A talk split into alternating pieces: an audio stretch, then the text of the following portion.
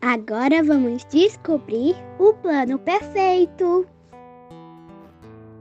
Olá, crianças! Tudo bem com vocês? Deus criou tudo bom e perfeito, lembram?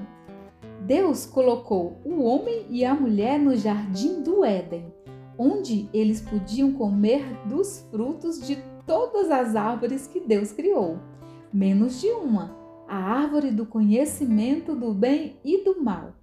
Pois foi justamente dessa árvore que eles foram tentados pela serpente e comeram, e assim desobedeceram a Deus. E a consequência disso foi a separação de Deus.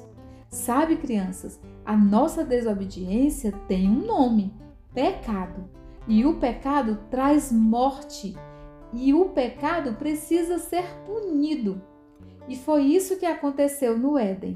Adão e Eva pecaram por desobediência, foram expulsos do paraíso e o pior de tudo, tiveram que viver para sempre separados de Deus, porque o nosso Deus é puro e santo e não aceita o pecado. Que triste, não é, crianças? Vamos ver o que ele nos diz na sua palavra? Pois o salário do pecado é a morte, mas o dom gratuito de Deus é a vida eterna em Cristo Jesus, nosso Senhor. Romanos 6, 23. Um beijo da tia Liesna e que o Senhor Jesus te abençoe e te guarde.